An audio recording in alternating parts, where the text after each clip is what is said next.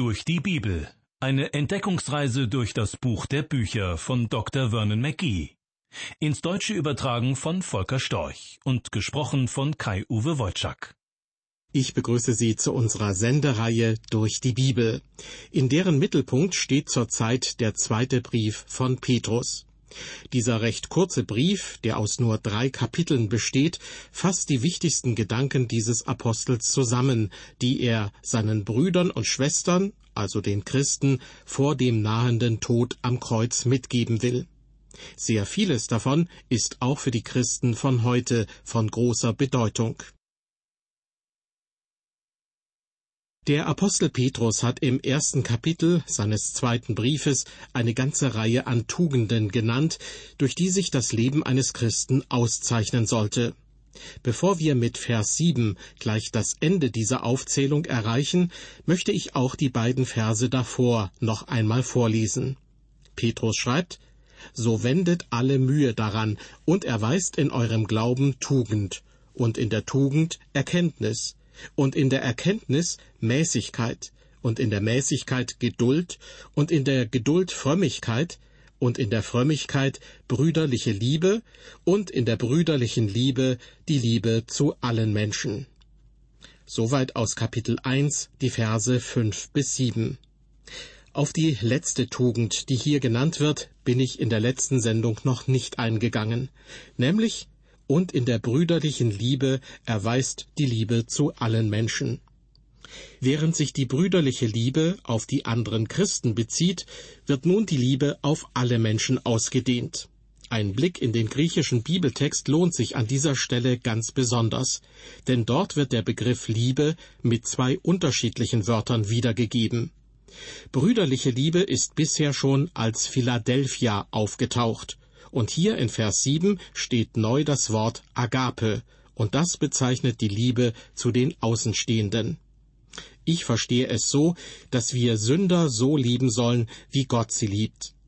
Gott hat uns ausreichend geliebt, um uns zu erlösen, aber er hasst die Sünde und wird sie richten, wenn wir uns nicht Christus zuwenden. Ich bin der Meinung, einen Sünder zu lieben bedeutet nicht, dass man sich auf sein Niveau herablässt und sich an seiner Sünde beteiligt. Stattdessen sollen wir ihn dadurch lieben, dass wir ihm das Evangelium bringen. Anders ausgedrückt, unsere Liebe zeigen wir denjenigen, die außerhalb des Glaubens stehen, indem wir uns fürsorglich um sie kümmern und versuchen, sie für Christus zu gewinnen. Petrus fährt nun in Vers 8 so fort. Denn wenn dies alles reichlich bei euch ist, wird es euch nicht faul und unfruchtbar sein lassen in der Erkenntnis unseres Herrn Jesus Christus. Der Vers beginnt mit den Worten, wenn dies alles reichlich bei euch ist. Und wie man leicht erkennen kann, spricht Petrus nicht von den Äußerlichkeiten einer Religion. Zeremonien oder Liturgie sind nicht sein Thema. Er spricht vielmehr von dem, was in einem Christen passiert. Deshalb hat er auch ein paar Verse vorher gesagt, dass wir dem Verderben in der Welt entkommen sind. Das hat damit zu tun, dass wir Teilhaber an der göttlichen Natur sind. Das Verderben ist im menschlichen Herzen zu finden. Im weiteren Verlauf des Briefes wird Petrus auf die Nichtgeretteten eingehen, genauer gesagt auf die vom Glauben abgefallenen. Sie seien entflohen dem Unrat der Welt, werden aber wiederum in diesen verstrickt und von ihm überwunden. Denn, und das ist ein entscheidender Punkt, ihre Herzen haben sich nicht geändert. Zurück zu unserem Bibelvers, also Vers 8. Wenn dies alles reichlich bei euch ist, schreibt Petrus. Und was genau soll reichlich vorhanden sein? Ganz einfach, alles, was er in den Versen davor erwähnt hat. Glaube, Mut, Erkenntnis, Selbstbeherrschung, Geduld, Frömmigkeit, brüderliche Liebe und Liebe zu den Außenstehenden. Das alles sollte in uns zu finden sein, und zwar reichlich. Hier kommt erneut zum Ausdruck, dass es Petrus um die Vervielfältigung geht. An was hat Petrus dabei gedacht? Nun, der Satzanfang, wenn dies alles reichlich bei euch ist, wird fortgesetzt mit der Aussage, dann wird es euch nicht faul und unfruchtbar sein lassen. Das hier gebrauchte Wort für faul hat die Grundbedeutung untätig. Es hat mit dem zu tun, was die Frucht des Geistes genannt wird. Die Frucht des Geistes kann niemand entwickeln, der nur untätig am Rand sitzen will. Zwar ist es wahr, dass die Frucht des Geistes das Werk des Heiligen Geistes ist. Das heißt, wir können sie nicht aus uns selbst hervorbringen. Aber auch wir sollen etwas dazu beitragen, nämlich wir sollen uns ihm ausliefern, ihm eigens dafür unsere Leiber hingeben als ein Opfer, wie es im Römerbrief heißt, und aus dem wahren Weinstock, dem Herrn Jesus Christus, unsere Kraft empfangen. Noch einmal, diese Frucht besteht aus Glaube, Mut, Erkenntnis, Selbstbeherrschung, Geduld, Frömmigkeit, brüderlicher Liebe und Liebe zu allen Menschen. Es ist nicht gut für uns, untätig zu sein. In Vers 8 unseres Bibeltextes steht außer faul auch noch als zweites unfruchtbar. Wenn etwas oder wenn jemand unfruchtbar ist, dann ist das objektiv feststellbar. Das Wort faul dagegen beschreibt eher den innerlichen Zustand, in diesem Fall eines Christenmenschen. Sie haben wahrscheinlich schon einmal die Bekanntschaft mit Christen gemacht, die sich anhörten, als seien sie ein schallendes Blech, eine klingende Zimbel oder ein leeres Fass. Was die Frucht des Geistes angeht, sind sie faul, eben untätig. Im Gegensatz dazu sollten wir als Christen nicht fruchtlos sein. Unser Leben soll an der Frucht des Geistes zu erkennen sein, von der Petrus uns berichtet. Liebe Hörer, ich möchte Sie fragen, vermag Ihr Leben andere Menschen zu beeinflussen? Helfen Sie dabei, das Wort Gottes zu solchen Leuten zu bringen, die es brauchen? Weiter geht es in unserem Bibeltext mit Vers 9. Petrus schreibt, Wer dies aber nicht hat, der ist blind und tappt im Dunkeln und hat vergessen, dass er rein geworden ist von seinen früheren Sünden. Petrus kommt jetzt auf etwas zu sprechen, was eine hohe Bedeutung für uns hat, nämlich die Ertraglosigkeit im Leben vieler Christen unserer Zeit. Ein Mangel an Begeisterung führt dazu, dass man anfängt zu zweifeln, ob man wirklich gerettet ist. Paulus hat im ersten Korintherbrief folgenden Ratschlag gegeben. Wachet, steht im Glauben, seid mutig und seid stark. Alle eure Dinge lasst in der Liebe geschehen. Etwas später, am Ende des zweiten Briefes an die Korinther, schreibt Paulus, Erforscht euch selbst, ob ihr im Glauben steht. Prüft euch selbst. Oder erkennt ihr euch selbst nicht, dass Jesus Christus in euch ist? Wenn nicht, dann wärt ihr ja untüchtig. Das ist ein sehr starkes Warnsignal. Man soll sich prüfen, um sicher zu sein, dass man Glauben hat. Sie irren sich, wenn sie meinen, sie könnten sorglos dahinleben und immer noch mit Gewissheit Christ sein. Das ist ausgeschlossen.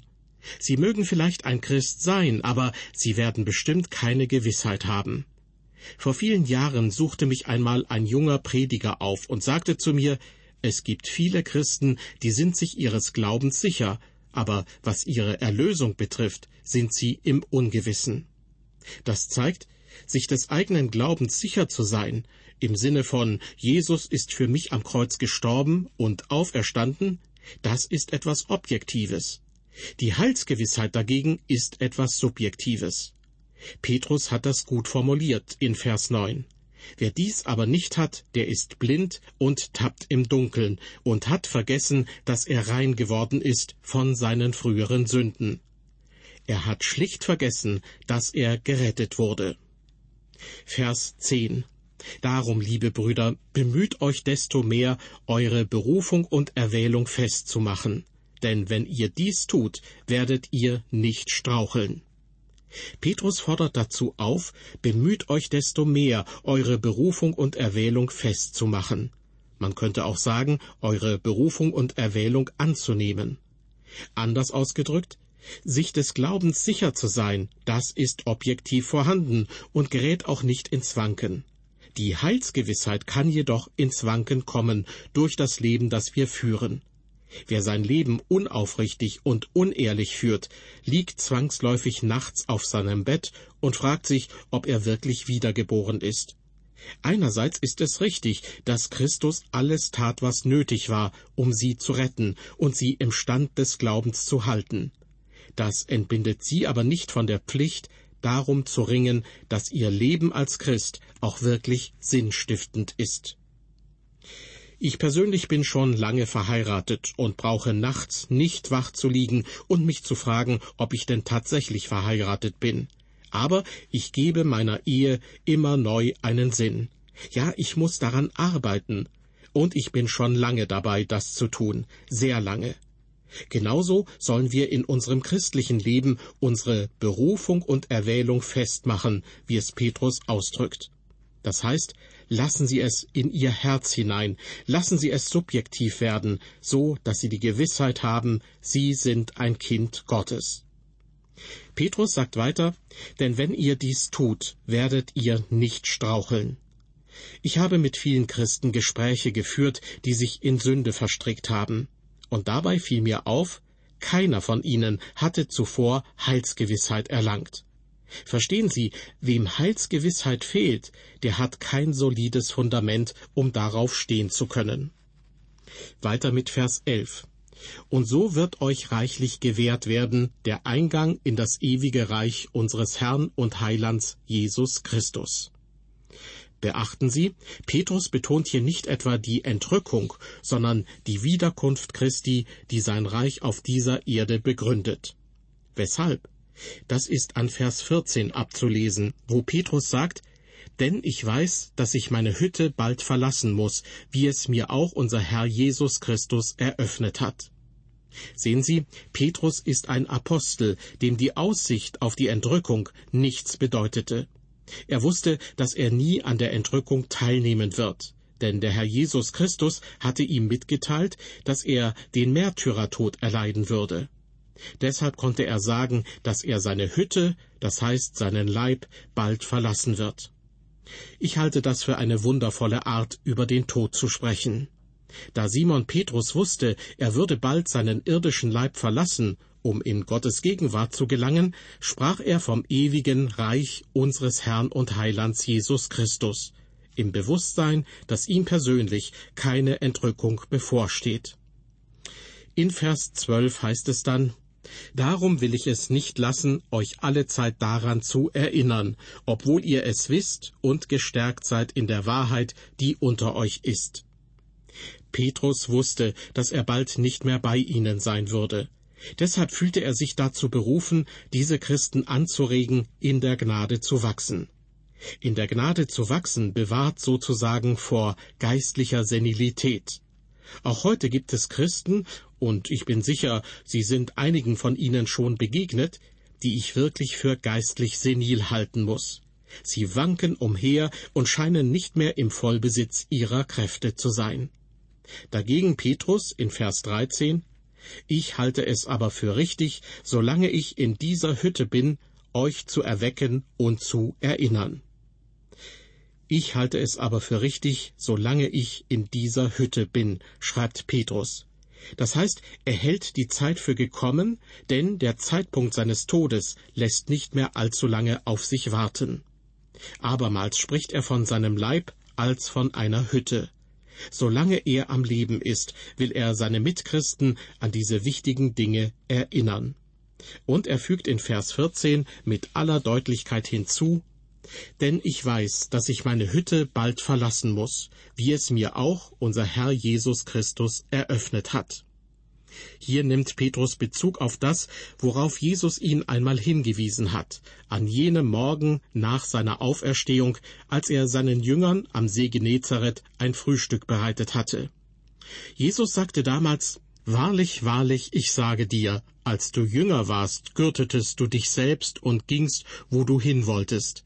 Wenn du aber alt wirst, wirst du deine Hände ausstrecken, und ein anderer wird dich gürten und führen, wo du nicht hin willst. Der Evangelist Johannes hat das folgendermaßen kommentiert. Das sagte er aber, um anzuzeigen, mit welchem Tod er Gott preisen würde. In der nächsten Ausgabe unserer Sendereihe Durch die Bibel geht es wieder ein Stück weiter im ersten Kapitel des zweiten Petrusbriefes. Immer stärker wird einem bewusst, hier geht es mehr oder weniger um das Vermächtnis des Apostels Petrus, der sich sicher ist, dass der Zeitpunkt seines Todes nicht mehr lange auf sich warten lässt. Ich würde mich freuen, wenn Sie sich auch für die nächste Sendung wieder Zeit nehmen. Bis dahin, auf Wiederhören und Gottes Segen mit Ihnen.